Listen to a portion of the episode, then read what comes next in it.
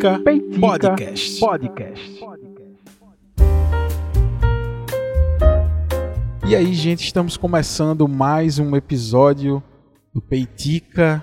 E eu digo até que não é um episódio comum, um simples episódio desses, né, que eu lanço toda sexta-feira. Eu digo que aqui e agora, nesse episódio, a gente está começando uma série especial.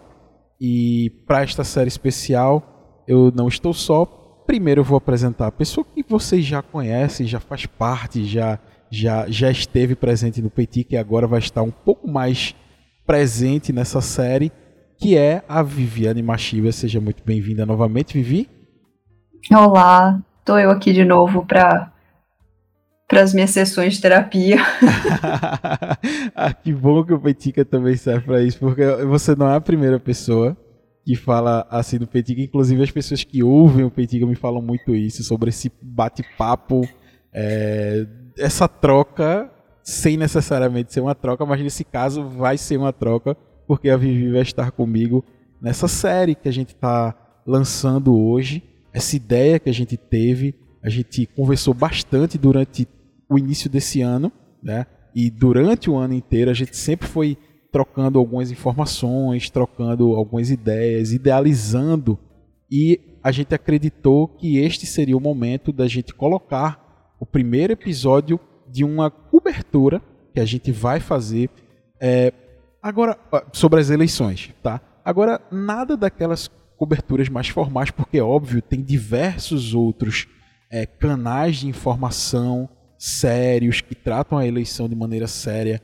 como deve ser, principalmente essa agora, né, que vai acontecer no Brasil, que a gente espera tanta coisa, é, mas sim daquele jeito que o Peitica é.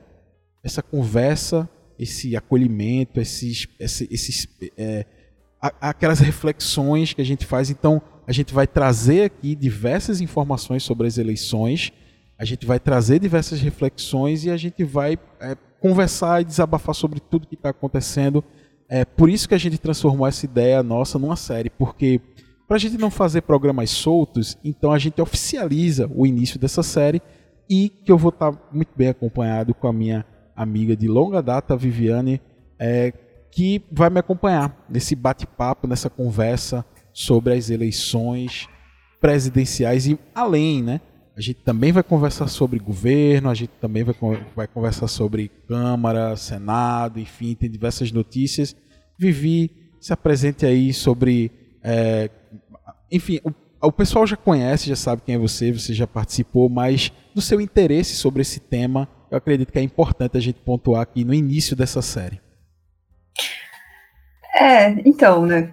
Antes eu era, já era, já sempre fui bastante ligada em política e tudo, mas nos últimos anos a coisa se intensificou muito, principalmente depois de 2018, né? Uhum. Depois de 2018 o negócio, a coisa pegou fogo, né? Tanto que eu precisava ter, eu sempre tô lendo, tô sempre estudando, porque eu fico muito indignada. Quem não fica nesses tempos? É, e eu sempre, eu sempre fico com aquela de tipo, por quê, né? Por que, que as pessoas ainda acreditam nesse determinada, nessa determinada pessoa? Uhum. Ou por que, que as outras pessoas são tão fascinadas por esse outro uhum. que não, não é flor que se cheire também, mas sei lá, o que, que as pessoas estão esperando? Por que, que os candidatos fazem as. Por que, que certos candidatos tomam algumas, algumas linhas de raciocínio? Por que, que muda no meio do caminho, sabe? Então eu uhum. sempre gostei bastante. E eu sempre gostei bastante de estudar na faculdade, principalmente a parte de política pública, né? Uhum. É, a Vivi, no outro episódio, a gente já tinha conversado sobre isso, ela já tinha se apresentado. Ela é formada em economia, então eu acho que a gente pode também falar muito sobre isso. É algo que a Vivi conhece, é algo que ela estudou bastante sobre isso. É, tá, pode ser que assim como nós, assim, estejamos um pouco enferrujados sobre determinados temas, né? Porque, enfim, há algum tempo que se viu isso e tal. Mas pelo fato da Vivi sempre estar acompanhando noticiários, decisões e tal, aí eu fico mais tranquilo, porque realmente é uma pessoa que está acompanhando diariamente as, é, apesar de, das decepções, né? Alguns, Nossa, apesar gente. das decepções, mas a gente faz questão de sempre estar tá trocando uma ideia sobre o que está acontecendo com o Brasil. O que tá Cara, acho que não tem um dia, eu leio todos os dias, né? Uhum. Acho que não tem um dia que eu não, não olho e falo, não acredito. Né? Eu tava conversando isso, eu não lembro com quem, de verdade eu não me lembro com quem. Mas eu tava dizendo a essa pessoa que eu, eu sentia muita saudade, eu sinto muita saudade do Brasil que não tinha um absurdo por dia. De verdade, assim, a gente nunca foi uh, um país muito tranquilo, assim. Sempre teve, tipo, pô, nunca foi muito legal de se viver aqui. É, nunca foi, é, tipo assim, sempre tinha alguma coisa que nos incomodava, sempre tem alguma coisa que nos incomoda, seja lá o que for. Só que desses tempos pra cá, o negócio ficou tão feio, tão feio, que eu, eu comecei a sentir saudade de um Brasil que lá atrás já não era tão bom assim, porque a gente sempre nós sempre tivemos as nossas mazelas. Mas hoje tá tão absurdo, todo dia tem tanto absurdo que é, o passado eu tô me lembrando com tanta saudade. Eu não sei se tu tá com essa sensação também, porque a gente acorda e diz, beleza, qual vai ser a, a do dia? Qual vai ser? O, o, que é que vai ser hoje pra gente discutir, pra gente é, discordar, pra gente ficar triste, pra gente ficar indignado, pra gente ficar puto. É, eu, eu, sinceramente acordo todo dia com essa sensação agora. Não. Às vezes dá saudade do tempo que você via só o Lula e o debatendo, brigando, gritando na televisão, assim. Uhum. E tipo, você olhar e falar assim, nossa, ele tá gritando, cara bravo, né, e tudo e tal, e às vezes Fernando Henrique Cardoso olhando com aquela cara de, de, de, de, de nada, assim, sabe? Dá, você sente um pouco de saudade, que era uma coisa, assim, apesar do Lula esbravejar muito, falar muito, tudo, ser aquele falastrão naquela época, né, de uhum. 98, desde antes, né, uhum. desde as primeiras eleições, ele sempre foi um cara que gritava, que falava alto, que esbravejava. Eu lembro muito desse Lula quando eu era uhum. criança, eu via muito isso. O, eu falava assim, nossa, como o, ele é bravo, né? Pré-carta ao povo brasileiro, né? Aquele que. É, pré-carta pré ao povo brasileiro. Lula, paz e amor, né? Assim. É, antes do Lula, paz e amor. Uhum. Mas ainda assim, é, era civilizado, né? Esse é o ponto. É verdade. Assim, é por isso, Vivi, que a, que a gente é, é, é, impossível da gente fazer uma comparação. É, inclusive, quando a gente começou né, a campanha de vacinação da, da Covid e tal, é, tem uma foto clássica né, do Serra vacinando Lula. Né? É. Eu acho que o Serra era governador né, daí de vocês de São Paulo, eu acho, se eu não me engano, e o Lula era presidente. E durante alguma dessas campanhas de vacinação, não sei se foi H1, enfim, não me lembro agora, não me recordo, é, eles que foram é, adversários, que né, hoje estão no mesmo palanque, a gente vai conversar também sobre isso, mas na época eram de palanques opostos e mesmo assim existia uma cordialidade na disputa. Né? E tanto é que nessa campanha para o um incentivo da vacinação estava lá o Serra, que é médico, né? vacinando Lula. A gente é, é impossível da gente imaginar isso hoje.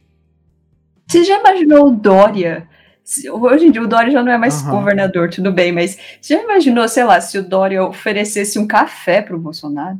Tipo, vamos sentar aqui, né, pra gente discutir o Brasil e tal. Não, é, não existe um negócio desse, não existe, não existe. Não existe um negócio desse, é impossível, é impossível. É, é nesse ponto que nós estamos agora, que era justamente isso que eu estava falando. O, qual é o próximo absurdo? Era uma confusão, Vivi, é, durante a, a, o lockdown mais pesado né, da pandemia, que começou a ter as reuniões em, é, é, online, né, não sei se você lembra, do presidente com todos os governadores. E todo, toda vez que tinha uma reunião, a gente esperava qual era a notícia.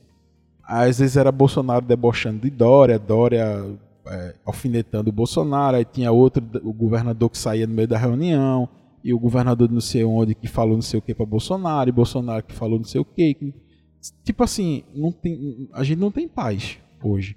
E é por isso, já contextualizando o objetivo da série, de falar, de conversar sobre as eleições, é que essa eleição de 22 ela é tão aguardada pela urgência, pela urgência de resolver algumas questões, algumas pontas que estão soltíssimas assim no Brasil de hoje, tá? É, e eu queria que você me desse um panorama, assim, o que tu tá esperando, assim, dessa série que a gente vai fazer e das eleições em si. Eu espero que a gente possa pelo menos, se não. É, na verdade, eu acho que eu queria mais é que o pessoal escutasse um pouco o que a gente tem a dizer. Eu acho que os, a maioria dos ouvintes do Petica não, não precisam, eu acho. Mas aqueles que, que precisam dar uma repensada no voto, assim, sabe? Uhum. Então eu queria que eles escutassem a gente, ouvissem um pouquinho e colocassem ela na consciência, né? É importante. Até, é que muitas das coisas voto... que a gente fala, a maioria das coisas, na verdade, não, não são tipo, ah, eu ouvi por aí. É, então, as coisas são sempre assim. Vão ser sempre baseadas em, em notícias, em fatos de portais, de portais é, sérios, né, gente? Por uhum. favor. E aí é que é. vem, e aí é que vem, né, Vivi, desculpa até te interromper. O, a, a, primeira, a primeira característica particular dessas eleições porque a gente sofreu tanto com isso em 2018 que agora a gente começou a se blindar né, de, desses problemas que a gente teve lá atrás. Por exemplo, a, a gente tem que valorizar muito empresas de fact-checking. Né? Inclusive, tem a própria empresa de, de fact-checking atrelada ao, a, a, às eleições, né? ao TSE. É, se eu não me engano, é o Fato ou Boato. E o próprio TSE tem bot de assistente virtual, né, para você tirar dúvida, tipo determinada notícia sobre determinado boato, seja lá o que for. Então, existe uma grande mobilização em relação à desinformação. Eu de verdade não sei se isso vai ser eficiente, porque assim é pesadíssimo o que a gente passou em 2018, mas pelo menos agora a gente tá com uma lupa em cima do tema, né?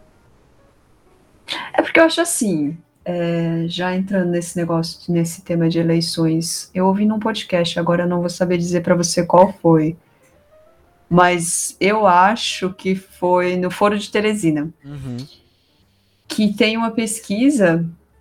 Aliás, toda vez que eu cito algum podcast, também é podcast de política que sério, tá, gente? Legais, não é podcast qualquer um, não. Foro de Teresina é seríssimo, Legal. da revista Piauí. Legal que estava falando sobre que a maioria das pessoas que, que votam no Bolsonaro, elas admitem que elas não, não procuram checar as notícias, elas veem a, a notícia que vem do Zap e beleza, elas não vão atrás de checagem. Então, por isso que eu acho que talvez fazer essa checagem, ter todas essas checagens, para aquele eleitor convertido, uhum. tanto faz como tanto fez, sabe? Uhum. Entendi, entendi. E, e, tem um dado muito interessante também que eu vi nessa. Eu acho que foi nesse último Datafolha. Que 70% já definiu o voto. 70% dos eleitores. Isso é o ineditismo. Ineditismo, exato. E é, por um lado é preocupante, né? Porque, poxa, calma, né? É, vamos ouvir plano de governo, ainda tá para ser lançado ainda os planos de governo, né? Mas por um Sim. outro lado. Só o Ciro já tem plano de governo. Isso, o PND, né? E, tal, e o, o, o é, houve uma, a primeira reunião do, do plano do PT é, na semana passada, né? Que houve até é, aquela ocasião. O PT tem um esboço. É, o MDB está começando a fazer o seu esboço também, Isso. mas ninguém tem um plano um plano formal no seu Ciro. Isso. E o do Bolsonaro é aquele slide, né, que ele teve no, na, na, na eleição passada. Eu acho que ele não, só vai atualizar a data, feita a gente faz um trabalho de, de semestre, assim, sabe? Só faz mudar o ano, enfim. Mas. Rafa, quem tá fazendo plano, desculpa, mas quem tá fazendo plano de governo Bolsonaro é o Pazuello. Oh. Você acha mesmo que ele vai lembrar de mudar a data? É, o cara não sabia nem o que, que era o SUS e ele era ministro da Saúde. É verdade, eu acho que nem a data vai ser. Se a gente achar alguma coisa assim com a data de 2018, foi o Pazuello, desculpa tá? Que fez isso. não tem como. É, enfim, mas é, esse ineditismo, né, sobre a, é, a, a, os eleitores, que já existem 70% do eleitorado brasileiro que já tomou a sua decisão. Por um lado, há essa preocupação, né, que, enfim, a gente precisa ouvir né, plano de governo. Só que é, a situação é tão urgente, né, como eu falei, repetindo, que a, a gente, os eleitores, eles querem resolver uma situação que também é inédita no Brasil com o governo que se dá, tá? Aí atualmente nos governando. Então, é, e pelos números, né? Pelo, pelas pesquisas, é, existem esses dois candidatos, né? O Lula que lidera todas as pesquisas, o Bolsonaro que vem logo atrás. É, e aí aquele grande debate, né, da terceira via, enfim, e cada vez mais essa terceira via vem é, se imprensando nesses números aí, porque vai sobrar pouca gente para ele disputar voto, né? Vai crescer para onde? Então é uma preocupação né, que a terceira via tem, é, que até agora não se tem uma terceira via que esteja ali participante junto dos números, brigando ali para chegar no, no, segundo turno. A gente tem dois candidatos com a quantidade de, de votos estabelecidas e o Ciro brigando ali para subir, só que até agora não demonstra esse, esse, esse crescimento, né? Que, enfim, mas a gente ainda tem um certo tempo até a eleição e a gente precisa acompanhar esses números. E o, o que é que tu acha, Vivi, desse, desse, desse eleitorado que já se decidiu e, e esse ineditismo desses números no Brasil? Eu estava analisando rapidinho que eu tinha lido. É, eu tinha um outro âmbito da pesquisa, eu estava procurando para ver se eu achava, eu não encontrei, que falava sobre a rejeição dos candidatos. Sim. Parece, se eu não me engano, a rejeição do Bolsonaro está em torno de 60 a 60 e poucos por cento. Uhum.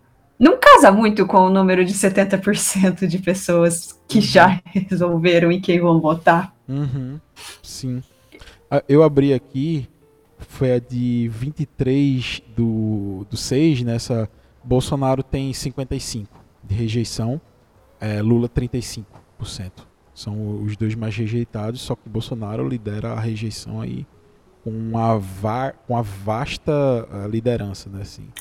E você sabe que eu ouvi uma entrevista com a Simone Tebet essa semana, o, o assunto. Sim. Ela tá fazendo, a Renata está fazendo entrevista com os presidenciáveis, uhum. com os cinco primeiros candidatos colocados.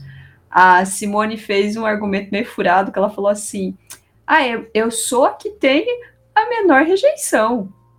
Aí você fazia, tudo bem, cara, mas você também é a que é menos conhecida e só pontua 2%, só sabe? Só é rejeitado quem é conhecido, né? Essa é uma regrinha básica.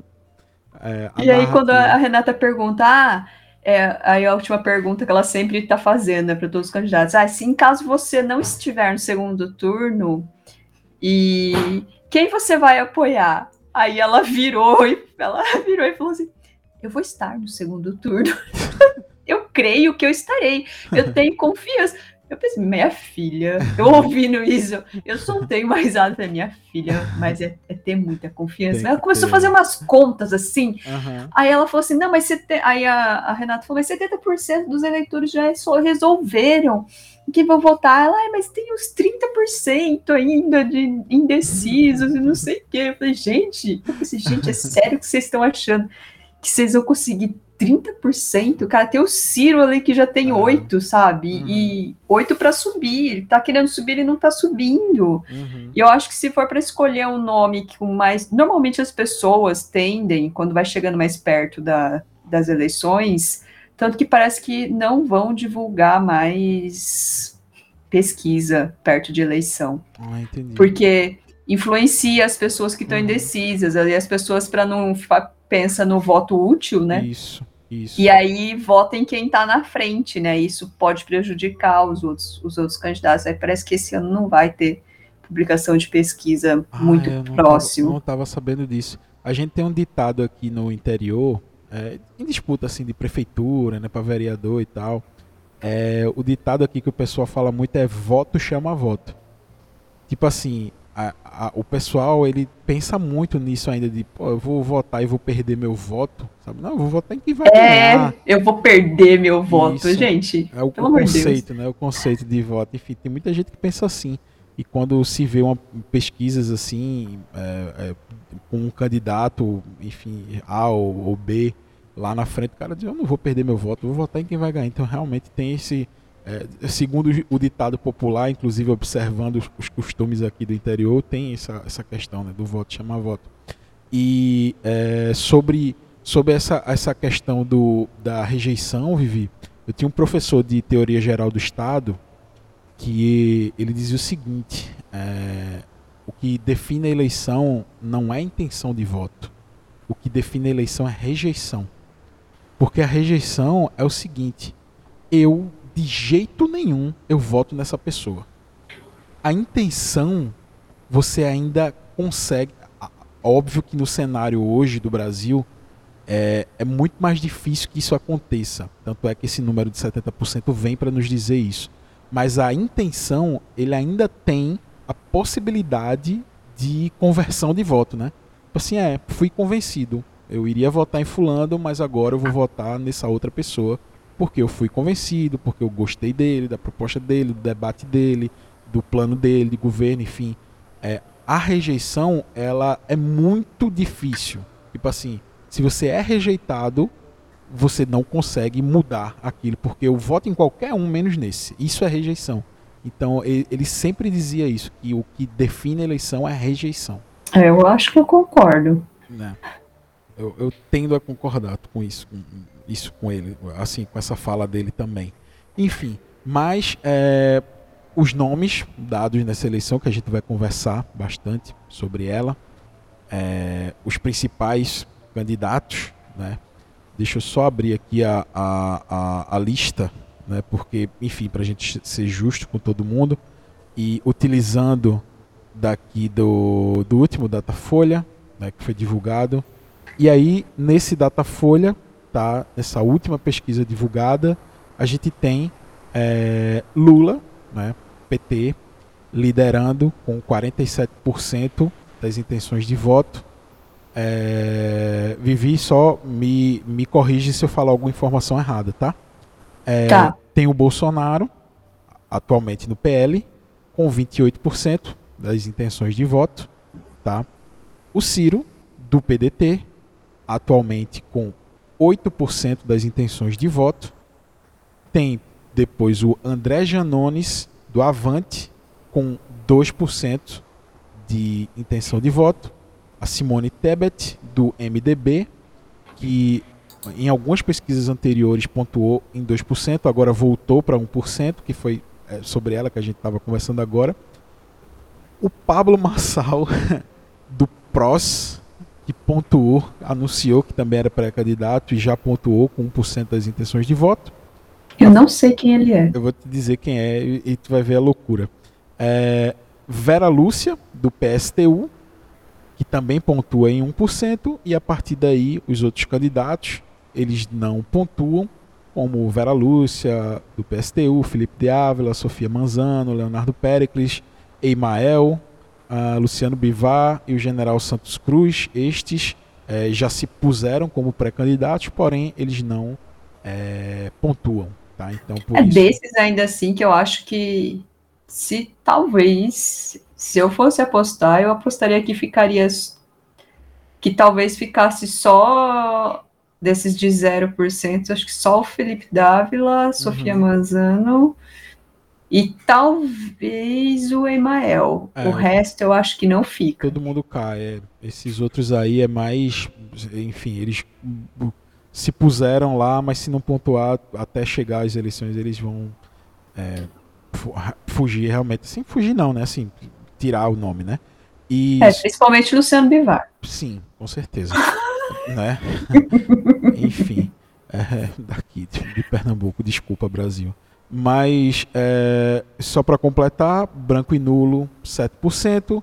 E aqui, é, posto este cenário, né, 4% não sabem quem vai votar. Tá? Então, nesse cenário, esse pessoal de, da dita terceira via uhum. só tem 4%, gente. Isso. Exatamente. No máximo 11%, se somar os brancos e nulos com o não sabem. Exatamente. Porque, se for ver, se já tem 70%, está muito consolidado e uhum. não vem mudando tanto, né, é desde o começo. Se bem que todo mundo fala que essa daqui, as pesquisas são uma foto do momento, né? É. Que só que a eleição é filme e a pesquisa é a foto do momento. Uhum. Mas todas as fotos estão dando muito parecidas, esse que tá o é, negócio. É verdade. E, e é nisso que o, esses, esses candidatos que estão pontuando mais baixo, eles se, se prendem, né? Na narrativa, é. porque, poxa, se é uma fotografia, a gente tem tempo ainda para mudar essa fotografia. Mas é, cada vez mais vai se afunilando, porque o tempo. Agora faltam o quê? Três meses, né, Vivi? Três meses para é, eleição? Três meses, mais ou menos. Um pouco mais de três meses, um 90 mais. e poucos dias. Isso. E três meses, assim, para a velocidade dos acontecimentos, é, é, rapidíssimo, assim. Daqui a pouco a gente já vai estar tá em campanha, realmente, literalmente. Essa... E a campanha vai ser muito curta esse ano. Curtíssima. Eles não vão ter tanto tempo. Verdade, curtíssima a campanha. Vai ser aquela campanha, assim, é do tudo ou nada, assim, né? é por isso que eu também estou bastante reticente enquanto às eleições desse ano, porque é, como o tempo vai ser curto, é, eu acho que vai ter gente apostando, dando all-in muito cedo, assim, sabe? Eu não sei. Enfim, sobre aquele Pablo Marçal, que, que se perguntou quem é, eu não sei se tu lembra de um de um acontecimento de um cidadão que ele ele pegou algumas pessoas e foi subir um, um morro, acho que é em Santa Catarina, é, que até o morro é conhecido como o dedo de Deus, alguma coisa assim, e é, é essa pessoa subiu com diversos é, fiéis, assim, tipo como dizendo, a gente pode fazer isso se a gente acreditar muito nisso, nas nossas vontades, vamos provar que somos capazes. Então subiu assim, sem sem saber de nada sobre primeiro socorro, sobre montanhismo, sobre, enfim, sem guia, sem nada. E aí eles tiveram que ser é, resgatados pelo corpo de bombeiros porque teve gente que quase morreu, passou mal, enfim, hipotermia. É, foi Pablo Massal que levou essas pessoas para lá.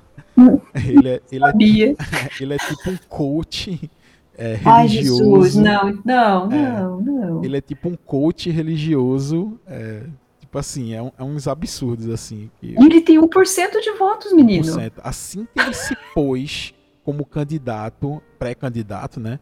Ele pontuou. Eu fiquei muito assustado com isso. Muito assustado mesmo. Mas, uh, uh, talvez um pouquinho mais assustado do que esses 28% de Bolsonaro aí. De coração. Porque, porque isso aqui, uh, esse é um absurdo, assim essa pessoa que é um completo lelé se pôr como candidato e pontuar assim já de cara. Eu fiquei realmente assustadíssimo porque o cara sabe aquela é porque hoje em dia a turma brinca muito com coach, né? Tipo assim, ah, tudo é coach, não sei o que. Ele é a personificação do meme.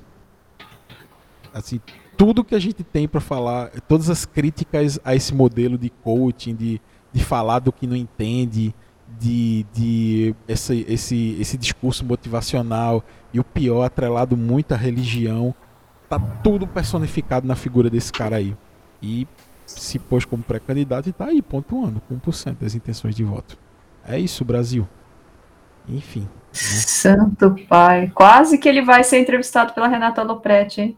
É, mas só vai, só vai quem pontua dois, é? Ou, ou, ou tipo... É a Simone que vai, é, vai só ser. Era para ser o Lula e o Bolsonaro, mas eles não aceitaram, né? Uhum. Aí a primeira foi com o Ciro. Sim. A segunda foi com a Simone e agora o próximo é o André Janones. Uhum. Que... É que a Simone tinha pontuado dois, né? Quando Isso. eles fizeram. Pois é, tomara, tomara que ele pare pelo, pelo 1% aí, porque é, assim, a gente vai sentir saudade do Cabo da Ciolo. Assim, se esse cara for para lá, a gente vai sentir saudade daquela loucura toda lá da Ursal e tal, enfim. Cabo da Ciolo tá apoiando Ciro Gomes. Sim, tava aqui na minha cidade, Cabo da Ciolo, inclusive. Você tá fazendo o quê? Ele... Campanha pro Ciro? Sim, sim, sim. Exatamente. pois é. é. Ele. Ele disse que abriu mão, né? Enfim, aquela, aquela parada religiosa que ele tem e tal, que recebeu um recado divino e tal, para abrir mão da própria candidatura e que é, era para apoiar Ciro Gomes e tá aí. É, a gente brinca assim, mas eu, eu acho bastante legítimo assim, sabe? É, pô, massa, beleza, sim, apoia e tal. Acho legítimo, legítimo assim, quando vem da, da própria vontade assim, né? Não foi algo tipo, é, eu vou ali ver se eu fecho essa, aliança, essa aliança porque vai ser importante para candidato. O que é que Ciro ganhou assim de palanque se alinhando a Cabo da Ciolo? Nada, assim, ganhou o apoio dele, orgânico assim, sabe? Eu, me impressionei dele ter ido fazer campanha pro aí na sociedade. É, ele tá rodando, ele tá rodando com, com é, eu não sei se ele vai ser candidato a alguma coisa, tipo deputado, enfim, não sei. Mas ele está rodando o Brasil, é, é, apoiando Ciro Gomes. Sim, eu conheço, eu tenho bastante contato aqui com o pessoal do, do PDT e tal, tenho uma proximidade. É, e ele está rodando o Brasil, com, com, com, divulgando o PND do Ciro e tal, participando das lives do Ciro Gomes e tal. Tá aí, tá aí o apoio. Cabo da Ciolo, é o sal, assim. Tá, tamo junto nessa, na, nessa o sal. Tá, Ciro e Daciolo, né? Falando isso, né? Tamo junto nessa. Enfim, esse é o Brasil, velho. Esse é o Brasil de, de 2022. Bem, Vi, é, para esse primeiro programa, eu acredito que a gente conseguiu meio que passar um panorama, né? Uma conversa, uma ideia do que vai ser esses, esses programas voltados né, para essa cobertura da eleição. A gente já passou algumas informações, já falou de maneira geral sobre alguns candidatos, sobre pesquisas mais recentes. Eu acho que a pegada do Peitica vai ser bem parecido com essa, só que aí nos próximos a gente já vai trazer né, é, dados, é, informações, é, acontecimentos, é, leitura né, do que determinadas atitudes querem dizer. A gente pode trazer essas tentativas do Bolsonaro de emplacar algum auxílio que o, o, ele utilize para ganhar força de voto, enfim. Então esperem isso nos próximos programas, porque a gente tem a capacidade de analisar isso. É, Vi, quer complementar alguma coisa para esse programa de apresentação?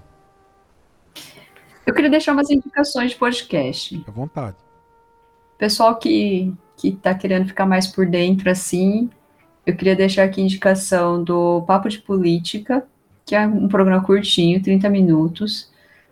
Uh, essas entrevistas que a Renata Lopretti está fazendo no assunto também são bem legais, todas elas têm uma hora e meia de duração, uhum. Mas também tem algum, algumas pautas do assunto no, normal mesmo, que é um, também é bem pequenininho o programa, 30 minutos, 20 no é máximo. É espetacular o assunto, gente, sim, vocês precisam ouvir. Sim, é muito bom, muito legal.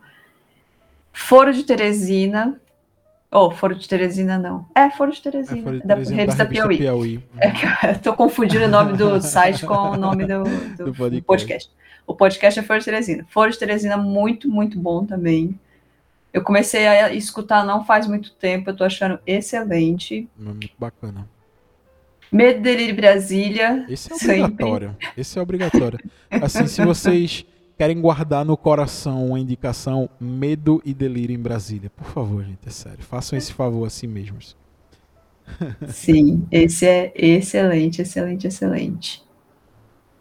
Eu acredito, e acho que só. Eu acredito que o xadrez vai fazer alguma coisa em relação às eleições. Não sei. É, então, acho que não, porque o xadrez é só política internacional, mais né? voltado para fora, né? Quando eles falam é. no Brasil, do Brasil, é mais do Brasil quando o Brasil faz alguma coisa sobre política internacional. Então, eu né? acredito né? que não vai ter nada sobre eleições no xadrez, a não ser que eles resolvam cobrir alguma coisa, fazer mas. alguma série e tal, assim, eu não sei. É, mas é mais difícil. O xadrez é mais notícias internacionais também é muito bom. É verdade é verdade. Fica a dica aí para vocês também sobre política internacional, sobre, enfim, acontecimentos.